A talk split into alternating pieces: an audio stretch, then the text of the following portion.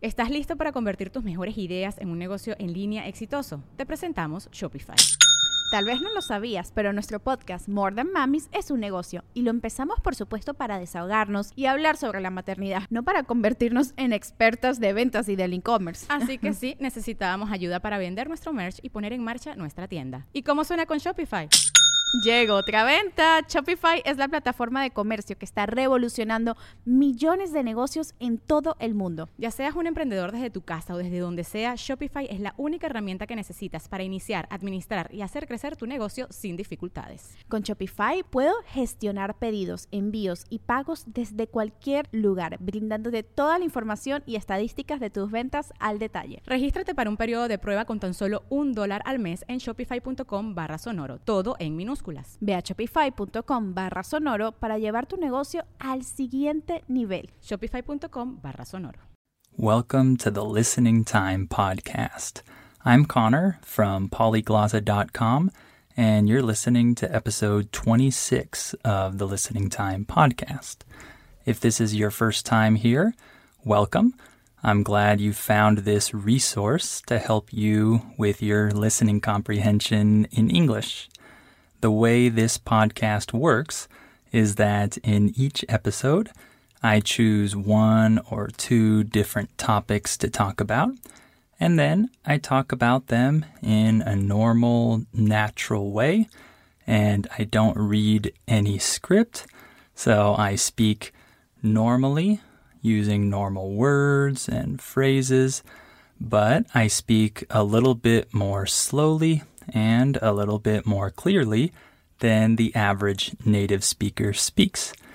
In this way, you can understand me a little bit more easily than you can understand other native speakers. So, hopefully, your goal will be to listen to these episodes and get accustomed to my speaking, and eventually, you'll be able to understand almost everything I say and then you'll be ready to move on to other podcasts made for English speakers. And remember that the transcript for each episode is available for you. So you can access each transcript in the details part of each episode. And this should also help you in your listening practice. So, the way I usually recommend that you use each episode is to listen to each one three times at least. So the first time you can listen without the transcript just to see how much you understand. And then you can listen again with the transcript, and then you'll see those words and phrases that you missed the first time. And then you can listen one more time without the transcript again. And then in this uh, third round, you'll be able to see if you can understand those words or phrases that you missed the first time around. So that's just one method that you could use. You can listen to this podcast however you'd like. So today we're going to talk about seasons, the seasons of the year. This is an important topic because we often talk about weather and climate with different people. So it's good to learn good vocabulary. So when you're speaking about this subject in English, you'll be able to speak confidently.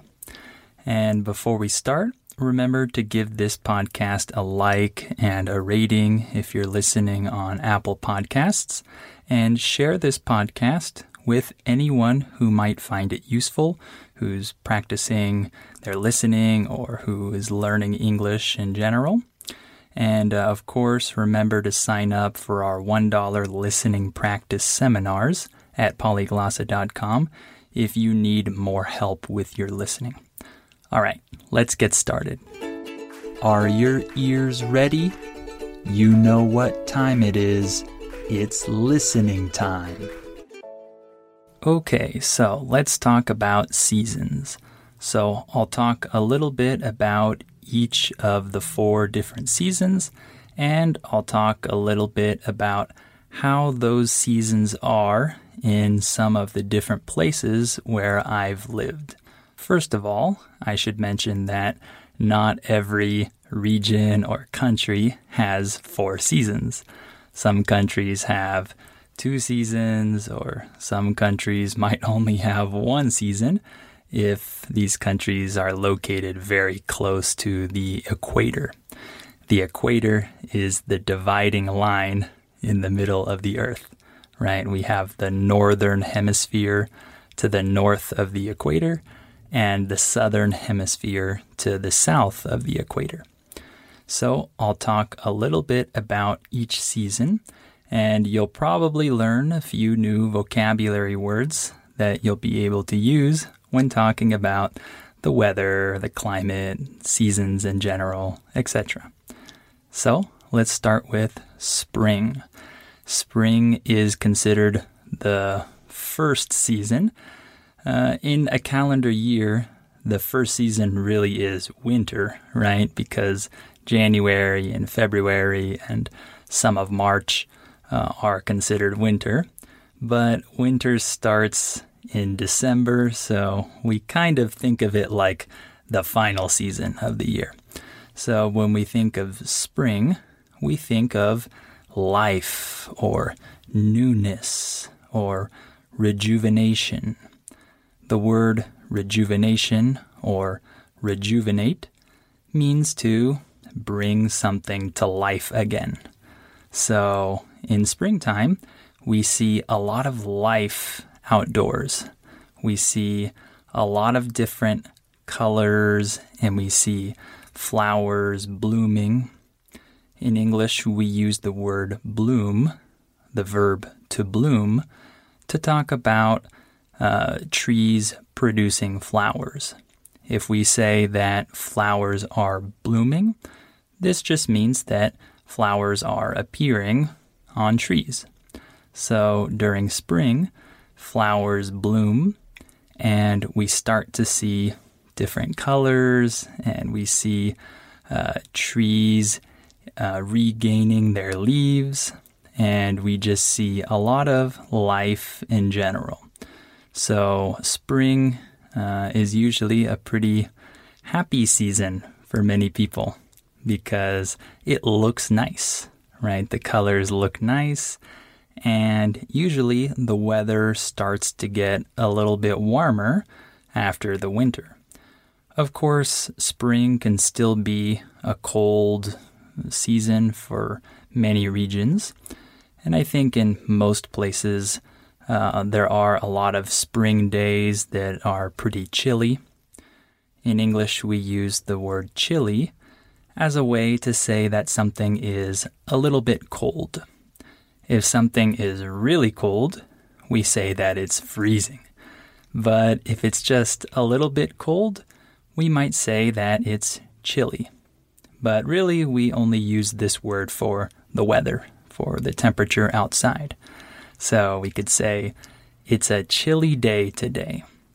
So, in many countries, uh, spring days can be chilly, but as the season progresses, the temperature rises and it gets a little bit warmer. So, some of the places that I have lived um, have different spring seasons, and the spring seasons look different in each of these places. So, for a couple years, I lived in the state of Oregon, which is to the north of California, which is where I'm from. And in Oregon, I got to experience a true spring season. I got to really see flowers blooming and colors changing. I saw a lot of uh, purple and pink and yellow flowers all over the place. You might have noticed that I used the phrase, I got to do something. Like, I got to see this, I got to experience this. We use that phrase a lot in English to show that you were given the, the opportunity to do something, right? I got to see a real spring just means I was given the opportunity to see a real spring. So that was a cool experience because where I'm from, in Southern California, the, the spring season isn't that noteworthy. In English, we use the word noteworthy to say that something is important or notable or it is something that you notice. So, the spring season in San Diego or Southern California isn't that different from summer or winter. Um, there is a little bit of a difference, but it's not that noteworthy. And the other place where I've lived, in Mexico, in the city of Guadalajara, uh, really the spring season is my favorite season in this city. Not because there are a ton of flowers and colors. There are some different changes in the colors, and it does look beautiful. But the reason why I really like spring in Guadalajara is because it's dry, it doesn't rain, the sun is shining, the sky is blue. Everything is perfect, in my opinion. For some people, this might not be the best type of weather, but for me, I love it. So I love the spring season in Guadalajara. So now let's talk about summer. I think that if I were to ask most of you what your favorite season is, I would assume that more than half of you would probably say summer. And I think one of the main reasons why many people like summer is because the weather is usually warm or hot, even, and it's really nice. Um, just a side note if you don't know how to use the word warm, in English we use this word a ton. We use it to say that something is hot, but we're not trying to say that it's really hot. Like it's a little hot. So if I say it's a warm day, I'm saying that mm, it's kind of a hot day. It's not the hottest day of the year, but it's hot. So we like to use the word warm when talking about the weather. So many people like the summer because of the warm weather. And the other reason why many people like the summer season is because many people have vacation during this time. If you're a student, then you probably have at least a few weeks of vacation. When I was a small child, I remember that we had about two and a half months of vacation from school during the summer. We ended school in the middle of June, and then we didn't return to school until the beginning of September. So we had really long summer breaks.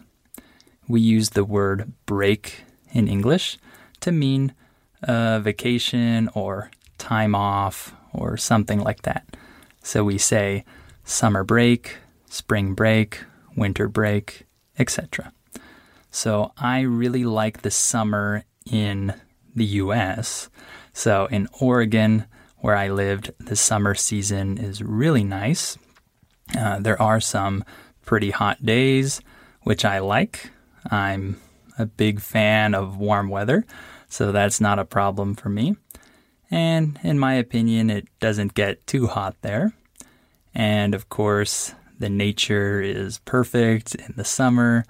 There are great places to go to hike and camp and just walk outdoors. It's really beautiful in the summer. And in Southern California, and in particular in San Diego, summer is also a great season uh, because the weather's great.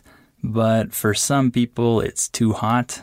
They don't like when the weather gets up to 38 degrees Celsius, 39 degrees Celsius. This is too hot for many people.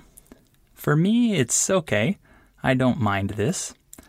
In English, we use the phrase I don't mind to say that something doesn't really bother you. So if I say, I don't mind warm weather, you're saying that warm weather doesn't bother you. It doesn't uh, annoy you. It's okay. So for me, I don't mind warm weather. I actually like it. So I like the summer in Southern California as well. And another reason why I like the summer season in the US is because the days are much longer in the summer than they are in the winter.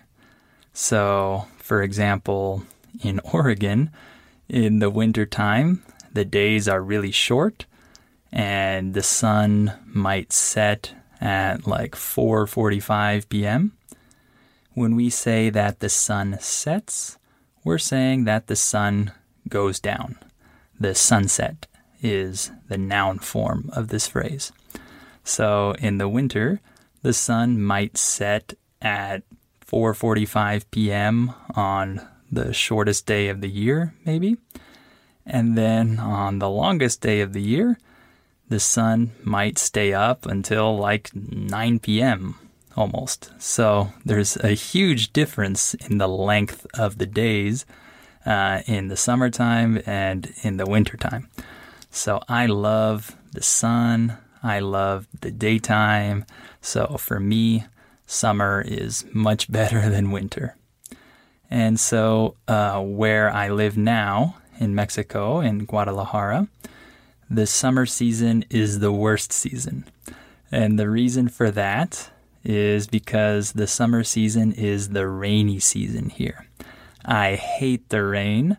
Uh, for me, this is the worst weather. So it's always a struggle for me to get through the summer here. You might remember from other episodes the word struggle. When we struggle to do something, this means that we have a hard time doing that thing. So I struggle to get through the summer season in my city now because there's so much rain and it's very hard for me. And so uh, for me, I would much prefer scorching summer days rather than rainy summer days. The adjective scorching just means really hot. Another adjective that you might use to describe something or to describe a temperature that's really high would be blazing. You could say, it's blazing outside today. If it's blazing outside, this means that it's really hot. Okay, now let's talk about the fall or autumn. These two words mean the same thing. Some people prefer to say fall, and other people prefer to say autumn. I usually say fall, but you can say either one. So, the cool thing about fall is that the colors change in a really interesting way if you live in a place that is far from the equator. So, when I lived in Oregon, I had the chance to see these changes in the colors of the leaves and the trees.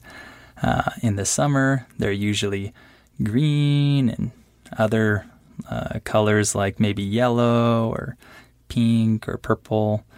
That's usually in the springtime and maybe it stays during the summer. And then in the fall, we start to see some different colors. You start to see orange or red or crimson. The color crimson is just a deep red color. So, oftentimes you can see crimson leaves during the autumn season. And in the US, there are some states that are really famous for the autumn season. Some of these states include Maine and Vermont and New Hampshire. If you look up uh, pictures of these states, like if you Google Maine autumn or Vermont fall. You'll see amazing pictures of the forests there filled with many different autumn colors, these yellows and oranges and reds and crimsons that I mentioned. It's really cool. I got to see some of that when I was in Oregon, but in Southern California, we don't really have that drastic change in colors. So the word drastic just means extreme or very hard or very heavy. It's a, a, drastic change. It means an extreme change. So we don't really have a great fall season in Southern California. And in Guadalajara, this season is also a good season for me, except for the fact that the beginning of the season still includes some rainy days. So in September, it still rains, and maybe in the beginning of October. But then after that, the rain stops. So I love that aspect of fall in my city now. So the weather during the fall season is usually crisp, right? We use the word crisp to say that the weather is a little bit cool, right? Another word might be chilly. We can say that it's a chilly day, or if we're talking about the morning, we often say crisp, a crisp autumn morning or a crisp winter morning. It just means a little bit cold. Not freezing, but a little bit cold. So uh, the weather is often crisp or chilly in the autumn season in many different countries. And lastly, let's talk about the winter. So, this is some people's favorite season because it's the holiday season, it's Christmas time, and there are many festivities during this season. But for other people, it's a miserable season because maybe where you live, the weather is really extreme in the winter, and you might have really harsh winter days. The word harsh means extreme when we use it in the context of weather or in some other contexts. So if we say harsh winters, we really just mean really cold winters, extremely cold winters. So if you live in a place with harsh, cold winters, this is probably your least favorite season. But in the US, winter is Christmas season, at least in December, and this is a really unique time of year because everything is decorated. All the houses and businesses, everywhere you go, it looks like Christmas. And the only thing you hear during this month is Christmas music. So it's a really happy time for most people if they have uh, a Christmas celebration to look forward to. Uh, of course, this is very exciting. So, depending on where you live, this might be a great season or not a great season. Uh, if it is cold, in the wintertime. Uh, people often like to uh, light a fire in the fireplace. This is the part of the house where you can uh, make a fire, and then the smoke goes up the chimney and then out through the chimney. The chimney is the part that sticks up from the top of the house where the smoke is released. So the winter time is a good time to light a fire in the fireplace and bundle up and uh, get cozy next to the fire. When we say bundle up, we just mean that you put on uh, a lot of clothes or put a lot of blankets around you and get very warm. This is bundle up. And then the word cozy that I used, this is a very common word. You should definitely learn it. This adjective is used to describe a place that has a very warm, nice feeling. So we say it a lot when we talk about uh, the inside of houses. Like if you go to someone's cabin in the woods and it's very warm inside the cabin, you might say, It's very cozy inside this cabin. Or he has a very cozy uh, living room or a cozy little house. This word is used a lot in English. All right, well, we talked about all the seasons. Uh, I'm interested to know uh, which season is your favorite because usually when I ask my students this, uh, I can get some pretty uh, passionate answers. Some people really love the summer, or some people really love the winter. And another interesting answer, if you ask a lot of Americans, they might say the fall. I know it sounds kind of strange, but a lot of Americans like the changing colors and they view fall as kind of a romantic season. And it has like its own style with different types of uh, clothes and accessories that people can start to use once the weather gets a little bit more chilly. So some people might say the fall, and some people like the spring because there's a lot of life. Uh, everything is bright and colorful. So, really, all seasons uh, have their fans, but I still think that summer is the favorite season among most of you. But uh, all right, we'll stop there for today. Hopefully, this episode was interesting for you, and hopefully, it was good practice for your listening. So, of course, remember to sign up for our $1 listening practice seminars at polyglossa.com if you want more practice. And remember to access the transcript in the details part of the episode if you need that or if you want to use that.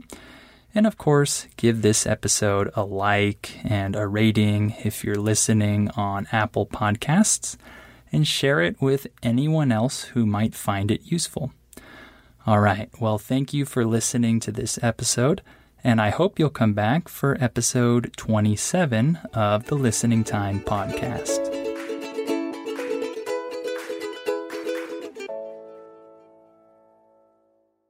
Are you ready to turn your best ideas into a thriving online business? Introducing Shopify, your no excuses business partner. You might not realize, but our podcast, More Than Mamis, it's a business. And we started it, of course, to talk about maternity, not to become an e commerce expert. So, yeah, we needed some help selling our merch and getting our store up and running. Woohoo! Another sale! Shopify is a commerce platform revolutionizing millions of businesses worldwide. No matter if you are a garage entrepreneur or a big business, Shopify is the only tool you need to start and grow your business without the struggle. With Shopify single dashboard, you can manage orders, shipping, and payments from anywhere, giving you the insights you need wherever you are. Sign up for $1 per month trial period at shopify.com slash sonoro or lowercase. Go to shopify.com slash sonoro to take your business to the next level today. Shopify.com slash sonoro. When you drive a vehicle so reliable it's backed by a 10 year, 100,000 mile limited warranty, you stop thinking about what you can't do and start doing what you never thought possible. Visit your local Kia dealer today to see what you're capable of in a vehicle that inspires confidence around every corner. Kia, movement that inspires. Call 800 333 4KIA for details. Always drive safely. Limited inventory available. Warranties include 10 year 100,000 mile powertrain and 5 year 60,000 mile basic. Warranties are limited. See retailer for details.